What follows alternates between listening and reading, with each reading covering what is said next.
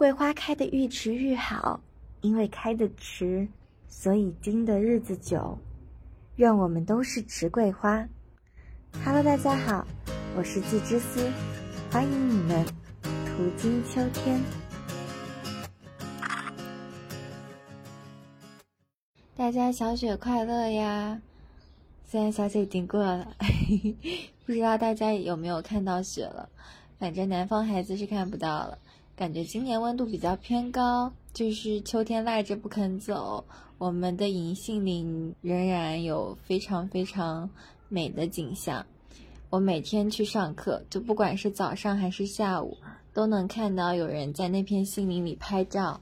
然后有时候会看到有一些阿姨穿着红色的大衣。然后他们会手拉着手在树下跳舞，也可能只是漫无目的的转圈，就会有一个叔叔在旁边给他们拍照，那个场面真的太美好了。我说我也想加入你们，不想去上那些水课了。而且很神奇的事情是，这两天桂花又开了。桂花真的是温度计一样的植物，在那个温度达到某个临界点的时候，它就想开了。而且感觉比较好的是，这次开的桂花并没有香到浓郁的程度。我们的寝室后面是有一片桂花树的，所以在上次季节正好的时候，它开成了一片桂花海，然后我们的嗅觉就会被攻击。它实在是太香了，香的有点太过了，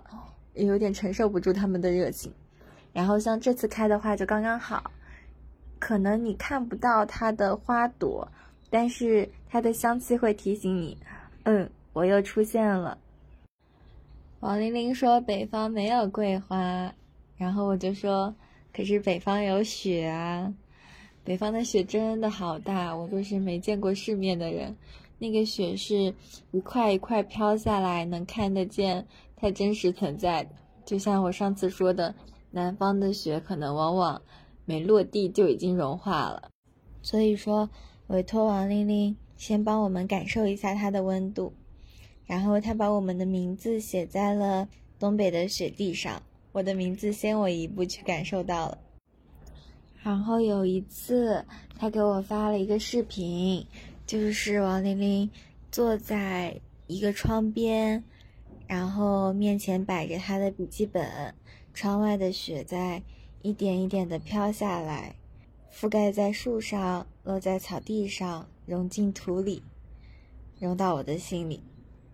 真的好好，这个场景。我感觉我在大学开学以来，就去看一片雪落下，看一片树叶落下，都是一件很奢侈的事情。因为大学开学就一直很忙很忙，各种事情。裹挟着你向前进，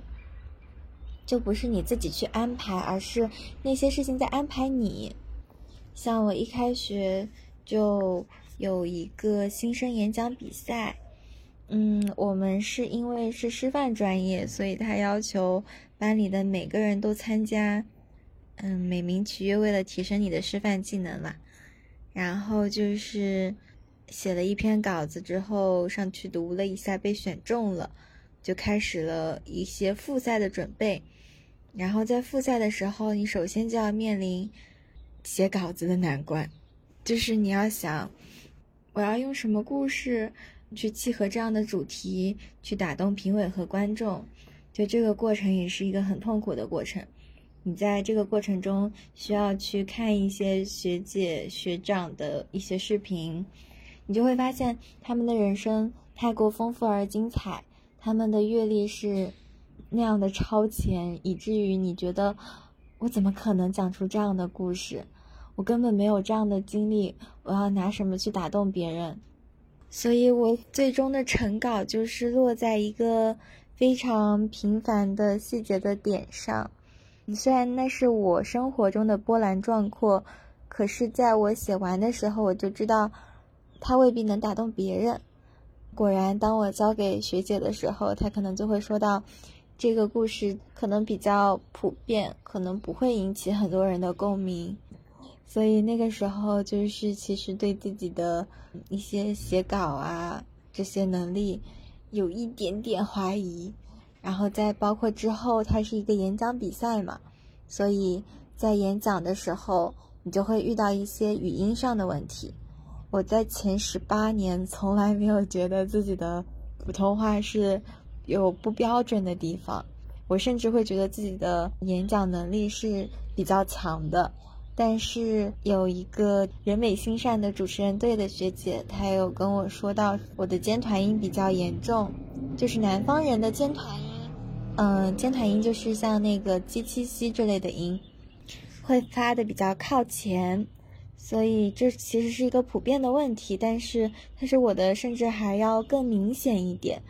然后我就可能在反复纠正这个问题，包括像一些。后鼻音的问题，我也做不好，也处理不好，然后可能就是在反复训练，也不可能在一两个星期之内得到成效嘛，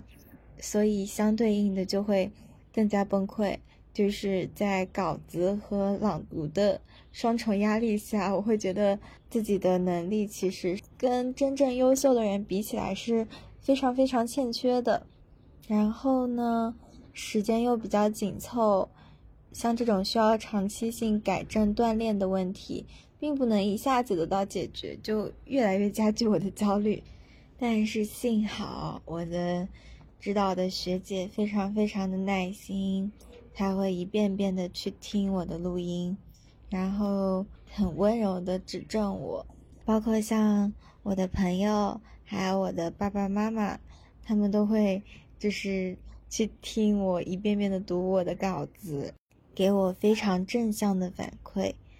嗯，他们会说已经很棒啦，会说其实你已经是在跟很高层级的人去比较了，没必要那么内耗自己。然后虽然其实内心底还是会焦虑、会担心，但其实情绪是有被安抚到的。真的，谢谢他们很柔软的话语和没有抵达的拥抱。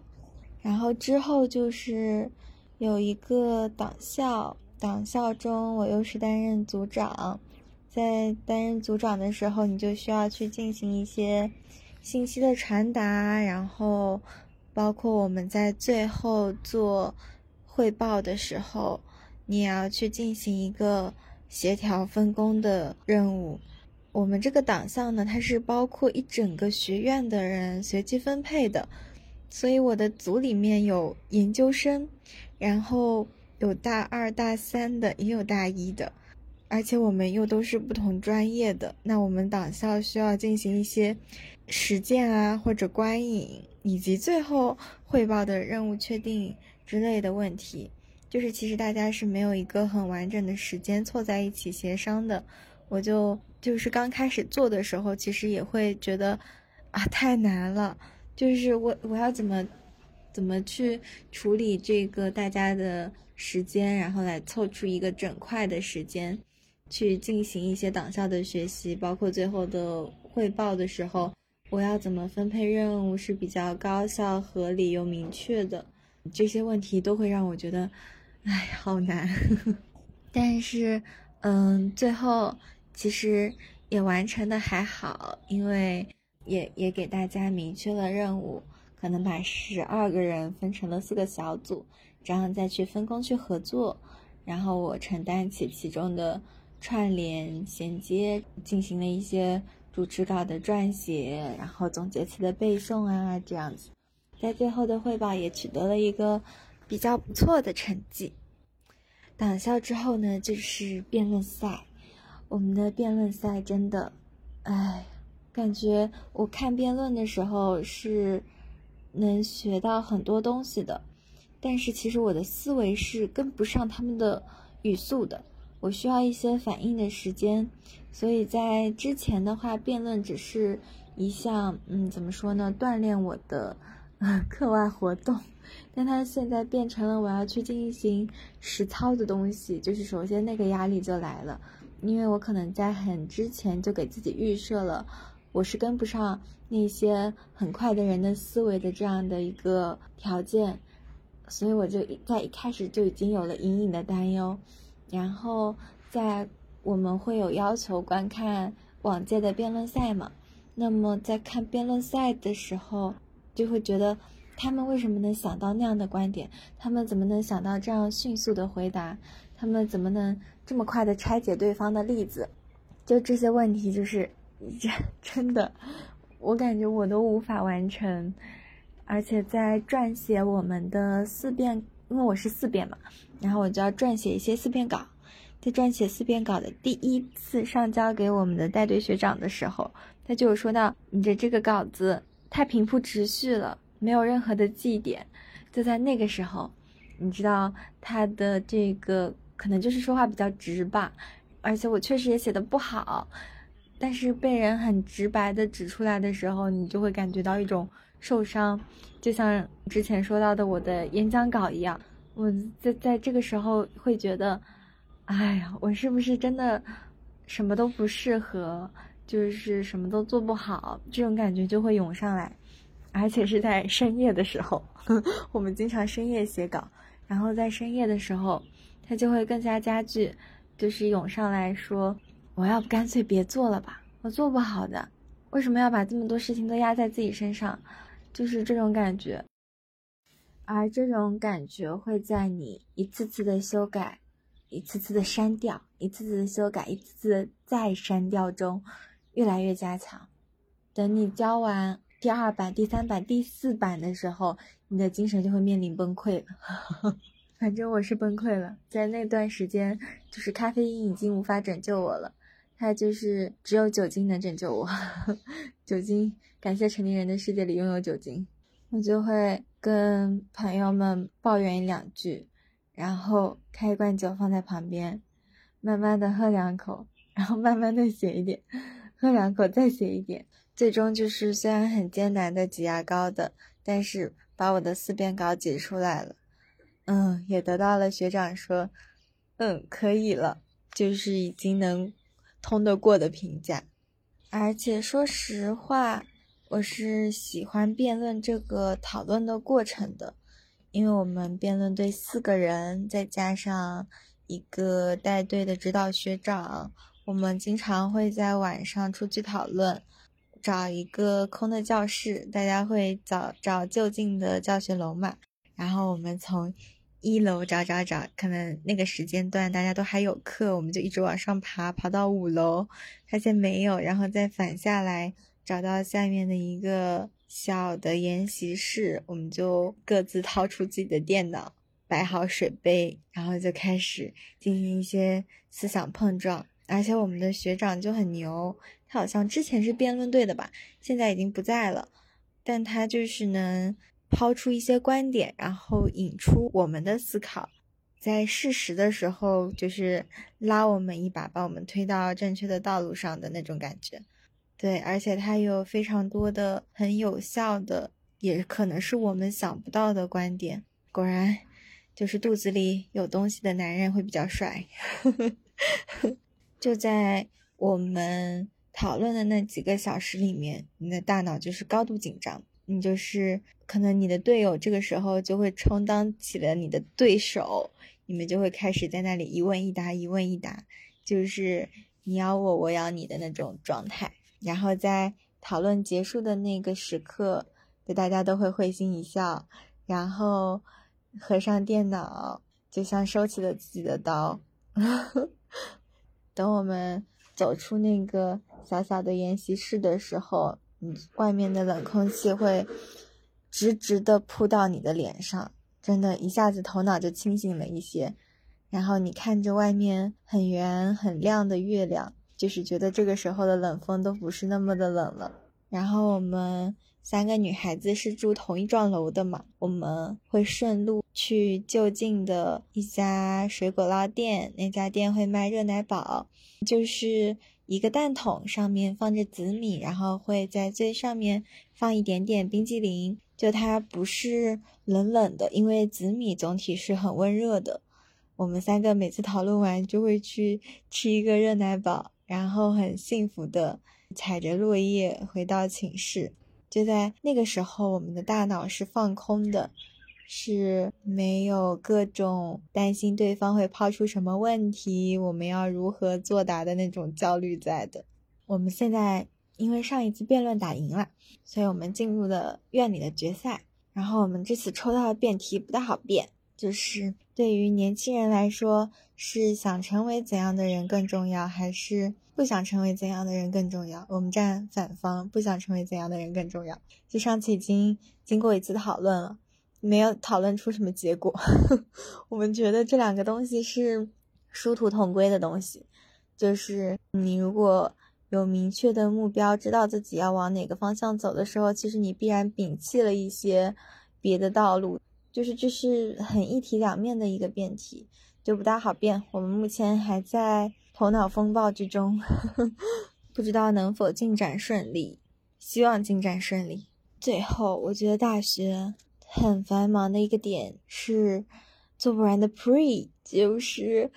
每个课都会给你布置 pre，可能老师一开始的初衷是好的吧，就是翻转课堂嘛，他要把展示的时间留给学生，让学生阐述自己的想法。其实我觉得，我们刚进入大学，刚开始某门课程的学习的时候，并没有那么多的想法，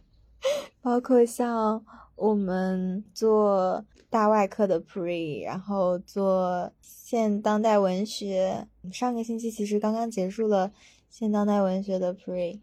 我们做诗歌嘛，然后我们可能侧重于新诗，那么就是寝室里三个同学分别做艾青、戴望舒、徐志摩，然后另一个同学就是梳理一下新诗发展的脉络，然后我做徐志摩的部分。天呐，真的。真的很难，就是一开始从文献那一步就难住，因为我们的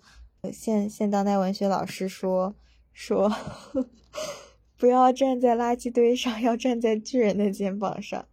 可能我们对文献的辨别能力还是不大够的，他就会觉得有时候我们找的刊物啊不大权威，就可能质量也不是很高，所以就是一开始找文献就是一个很大的问题。然后在之后要如何把，就以徐志摩为例，你要如何去剖析他的在不同读者视野下的形象，然后去讲述他和嗯林徽因啊、陆小曼啊他们的故事，然后再如何去分析他的在别康桥的诗歌，然后包括诗歌很重要的一部分就是。朗读又有点像那个演讲时候遇到的一些问题，就是在 反复的困扰我，感觉他在生活的哪个角落不知道 就会又出现了，就很艰难。那个 pre 做的，而且包括其实所有老师对 pre 的要求都是，你最好要脱稿哦，你要面向同学哦。如果你以后要当老师的话，你不能一直盯着 PPT 看吧。你要跟大家有眼神交流，有言语上的互动，哎，这些都是一些我觉得已经比较高的要求了。所以在做的时候，也会除了写稿方面，你也要进行一些朗读的演练，然后增加一些提问的环节啊，互动的环节啊，就是整个 pre 的。准备其实要很充足，你才能去展示一个相对完整的，嗯，现在还只能说是完整的整个展示。所以我们寝室因为会做完 PPT，先提前发给老师过目嘛。我们的老师又很喜欢发语音，还是那种六十秒、五十九秒的语音。太崩溃了！我们等他的回复的时候都等得心惊胆战。这一条语音是你的啊，下一条语音是我的啦，怎么这样？不敢听，就是在那个夜晚频频尖叫，然后然后狂改，然后第二天去展示。就在这个过程中，我觉得可能也学到很多东西吧，但是还是压力、焦虑之类的词占了大部分。所以，当我听到我们现代汉语的老师说，老师一开始做 pre 的初衷可能是好的，但如果所有老师都做就不太好了。我疯狂点头。我们现代汉语的老师是一个非常有趣的人，给大家念念他的课堂守则。他说可以随时进出，迟到早退，不可以接打电话，因为接打电话会打断他的上课进度。他不喜欢他的进度被打断，因为他容易忘事，他会忘记他刚刚讲到哪里了。第二点是可以请假旷课，不可以为睡觉打游戏请假旷课。他非常支持我们去听讲座，因为他觉得讲座这一两个小时里面可能浓缩了那个。老师或者教授一两年的研究成果，所以这个知识浓度是非常高的。我们在平时是没有机会接触到这样高浓度的知识交互的过程的，所以他非常非常鼓励我们去听讲座。而他所谓的可以请假旷课呢，就是他觉得如果有我觉得这个讲座非常好，可能比起这堂课能带给我更多更多的东西，那么。我就无所谓，说来上这堂课就去听那个讲座就好了，但是不可以为睡觉打游戏请假旷课，因为那其实是没有在进行提升的。所以，包括他说他自己大学的时候去听了两节大外课，他觉得就课程内容对于他来说太过慢且太过简单了。那么他之后呢就没有去上，就自己找了个空教室，在那个时间段同样进行英语的学习，在最后也考得很好了。然后他说可以在课堂上睡觉打盹，不可以打鼾，因为打鼾也会影响到他。可以发呆看手机，但不可以一个人开怀大笑。独乐乐不如众乐乐嘛，真的很很搞笑，我们的老师。而且我觉得他的思想非常的超前。我们有一个那种点名的呃程序叫上课啦，他就会说这个东西其实不站在你们的考勤分里，他只是为了确定你们人还活在这个学校里面。所以我觉得他说的几个点，就更像是我理想中的大学生活吧。就是你能知道哦，这个东西可能对我来说是过于简单的，不适合我的层次。那么我换个方式，去以自己的方式进行更好的学习，而不是说，嗯，我一定要按照大家的节奏去学。感觉大学在我的概念里应该是一个更加个人化、主体性更强的学习的地方。但是呢，我们现在就会变成，因为有非常非常多个 pre，然后你就要去一个一个的把它给先完成了，就你会被这些其实做起来最终没有什么意义，因为这些 pre 的内容，我觉得其实在你自己和同学的心中没有留下什么真正的内容，可能只是作为老师打分的一个依据。那这个时候。它的功效性就没有那么强，意义性当然也没有那么大了。而你就是会被这些东西给包裹住，因为我们仍然活在这个社会的评判体系之下。我觉得目前还仍然没有能力说，我不去在意它，我去挣脱它，我一样能过得很好的那种能力。反正至少我没有找到。嗯，如果大家找到了，请来和我分享。感觉上面这些内容都可以归咎为一些对于自我认知，然后对于能力评价等等方面的一些内耗，就很像《山月记》里说的：“因为我怕自己并非美玉，故而不敢加以刻苦琢磨；却又半信自己是块美玉，故又不肯庸庸碌碌与瓦砾为伍。”就你总是对自己。有一些期待，你心里总是希望着更好、更光明的地方去走，而这些所谓更好、更光明的地方呢，它又往往是在于整个社会营造出来的、被立在那里的。所以，当我很认真的、很仔细的去想，那真的就是我想要的吗？比如演讲比赛，那个一等奖，那个评分第一。就是我想要的吗？我后来想想，可能不是。嗯，或许有人会说这是一种，你是不是在自我安慰？因为你又没有得到第一，是不是有点吃不到葡萄说葡萄酸的感觉？嗯，可能也有吧，毕竟人的心理真的很难揣测。但我仍然觉得还有一部分的原因是，我在努力试图跳出那个框架。就像人生不应该只是很冰冷的算式吧，因为那个一等奖，它是可能评委的十个评委去掉一个最高分，去掉一个最低分。然后我们算出了一个平均分，给每个人的平均分排列，我们从高到低，把你的呈现的内容给量化，最终用奖状来定性。但不是这样啊，因为演讲它其实是一个传递故事的过程。就像我在因为我的语音方面而担忧的时候，我的一个朋友会说。这又不是普通话考试，为什么要以语音来衡量你的演讲内容？我那个时刻被点到了，就是，对啊，你要透过这个比赛去看到，它是一个演讲，它是一个传达故事的渠道。你的故事哪有什么特别伟大与特别平凡之分呀？它只要是我生活中的波澜壮阔。就已经足够了。我知道我生活中那些人是多么的美好，他在我心底掀起了怎样的海啸，那就够了呀。我们不必去强求说让别人也理解这份情感，那实在太难也太勉强了。可是，可是，如果有那么一两个，他能听到我话底之下的汹涌。就已经很令人感动了，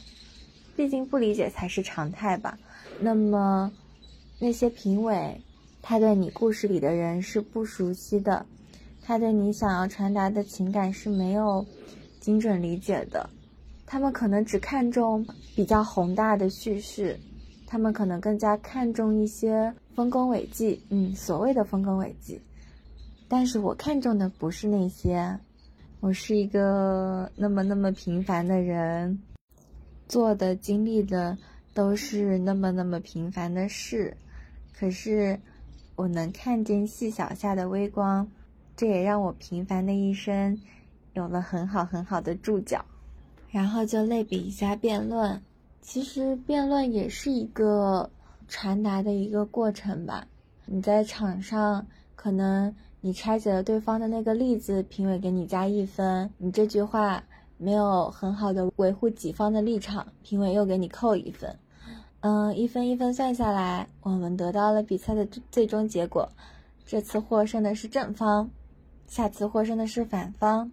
对，如果就是只纠结在输赢这一件事情上，那我的生活未免会太悲哀了。因为不可能有人是常胜将军的吧？就你赢了固然很好，可是输了，我们五个人一起讨论的夜晚，我们三个人一起吃过的热奶堡，我们一起走过的路、敲过的文稿，它仍然在那里，仍然算数，每一个字、每一个脚印都算数，包括你在场上传达给评委，可是评委只是那几个人呀。更多的是观众，你在传达给当场的观众的时候，你看到他们因为你的观点而点了点头，因为你的讲的某个故事而若有所思，这个时候的成就感才是最大的吧？因为你会知道，我准备了那么久，我对这个问题进行了那么深刻的思考，和同伴们进行了那么多的探讨，在场上。你能用相对简练的话语传达出你在那么长的时间里想要表达出的意思，并且你真的让那些话达到了你想要传达的人的心里，就那一刻才是最重要的吧，而不是主席说出我们正方几票，反方几票，所以今天获胜方是的这一刻更加要打动人吧。所以呢，我会觉得。虽然我仍然在这一套体系下，我仍然想要去说，能不能拿个奖学金，能不能获得一等奖，我仍然可能被这些东西，嗯，束住手脚，就是我还在渴求这些东西，因为可能在这个社会中，我需要一些这样的东西，去让我可能去到一些我想去的，并且让我至少能有一个敲门砖。就感觉现在很多东西仍然需要这些敲门砖，但是呢，我也在努力去魅，不让自己只有这一项东西，而是说把自己的心态变化成有当然很好，如果没有的话，我也不会把它当做最重要的衡量项，而是找出它更加本质的意义，就像演讲，就像辩论。就像那些汇报，他们都是一些用语言去传达你的所思所想的工作。那么，只要是这样的工作，它的本质就是把你想要讲的、想要告诉大家的讲好，就已经是成功。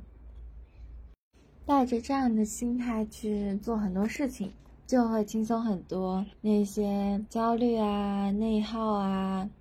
会随之卸下一部分，我希望，然后就会慢慢的变成你去掌握这些事情，而不是这些事情压迫着你。所以呢，我们就会有时间，可能约个朋友，也可能一个人，慢慢的走在路上，闻一闻反季的桂花，或者就盯着一片雪花落下，走到一片草地上，选好一个阳光正好。很温暖的铺在你的身上，而不是太过于耀眼的照在你的眼睛里的地方。靠着那个枝干，慢慢的看一些你想看的书，或者就是睡一觉。等一阵风把你叫醒的时候，你就可以慢悠悠的睁开眼睛，伸一个懒腰，收一收带带过来的东西，然后再慢悠悠的往回走。在回走的路上。可以回几个信息，可以和家里人打个视频，或者，或者就是什么都不干，再次放空，再次走回来，走回宿舍，走去食堂。或许你有方向吧，或许你也没有方向。可是有时候没有方向，也可能是一件好事啊，你可能又会误入另一片花丛。这里还有一棵桂花树吗？感觉我们的生活中需要这一下啊的过程。不可能每个人走的都是通往罗马的那条光明大道，但是我们自己踏出的曲折小径，但是我们曲径通幽，未尝也不是一种走法。曲径通往汉语加油站，算个小彩蛋啦！延续一下上期的节目，这次在汉语加油站碰到了一个来自越南的姐姐，她是学导游专业的，所以她上来就问我说：“这附近有没有什么好玩的地方？”我就很抱歉，我说：“可能开学这么久了，我还没有去外面逛过。”然后我们俩就一起打开了小红书，在上面搜索有没有什么值得大家去游玩一下的地方。因为他们上次已经去爬过山了，然后这次我们就说能不能去那种博物馆这种就比较 平地上的地方游玩，然后我们最后敲定了博物馆这样子。我们在聊天的时候也有聊到，像那个越南的姐姐说，我们这边的水果实在是太贵了，就是又贵又没有那么甜。像他们那种都是路边走路走着走着，可能摘两颗荔枝吃，走着走着会被芒果砸到的那种 情景，嗯，想想就好，到处都是水果，嗯，然后他包括说我们这边的饭也贵贵的，我就跟他说，其实我们这里的物价在整整个浙江已经算很 OK 的了，然后他就问到那有没有什么好吃的推荐。然后我就我也很抱歉，还没有非常的吃明白，可以去多方探索，因为我们学校叫吃饭大学。然后姐姐就笑笑说好。然后我们在说话的时候，好像有提到过，就是说我有个弟弟这样子。然后那个姐姐就有问我说：“你们这边会有那种重男轻女的现象吗？”我说存在。肯定是存在的，只是可能我们现在周围会比较少一点。嗯，然后我就有说到说，可能我们身边甚至还会有那种，就比如家里有一个姐姐一个弟弟，只让只让姐姐吃菜，弟弟吃肉这种情况，就已经二零二三年了，还有这种事情。然后那个越南的姐姐就会说：“是的，因为她看到一些中国的电影或影电视剧这种，其中的姐姐的形象一般就是要去为弟弟服务的那种感觉。”然后我就问到她说：“那你们家怎么样？你有弟弟妹妹这种吗？”她就说：“他们那边是重男轻女的现象，好像近两年也会还好。”至少在他们家，甚至他们村这样子，都是家里可能有好几个小孩，哪个小孩能读书就让哪个小孩去，而不是说因为你是姐姐就不让你去，或者因为你是女生就不让你去。这种我觉得就嗯挺好的，就是破除了一些我对那边的刻板印象，以及他们现在是如果有能力的话。当然，就是能供所有的小孩都去上学是最好。嗯，这样子，我觉得，嗯，好。就像那个姐姐也是，她从越南来到了我们这边学习导游专业，然后在这边走过了很多山川河流，走入了很多博物馆，走进一些古镇，然后再回去。或许不会回去呢，或许会去到。更远的地方我也不知道，去看更多的好山好水，去吃更多的好吃的。我还把这个越南姐姐的故事和我上周来我们学校玩的朋友讲了。他从杭州过来，然后带他去逛了一下学校里的算是小小景点，然后我们就去真的躺在了草地上。就没有带垫子，一时兴起，然后就躺下去了，晒了会太阳，然后又起来，去看到一一处草地上有很多很多的落叶，应该是鹅掌楸的叶子，它的叶子是那种大大的，然后脆脆的，踩起来嘎嘣响的，非常开心。那个采叶子，给大家听听那个采叶子的声音吧。传递一些采落叶薯片的快乐。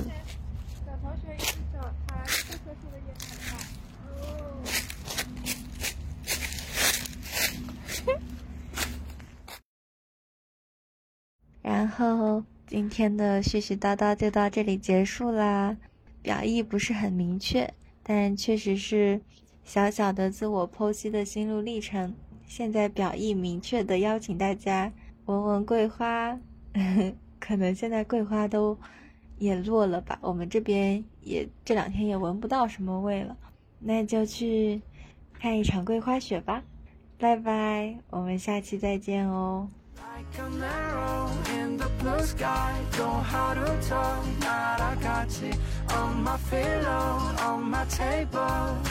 Yeah, life goes on like this again. I remember.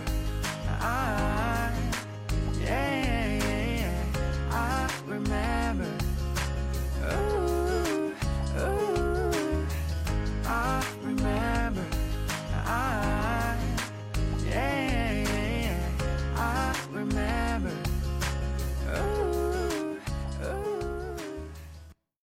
欢迎在小宇宙、喜马拉雅、网易云、QQ 音乐、苹果播客等平台关注十七年秋，也欢迎向十七年秋微博及邮箱发送你们途经的秋天。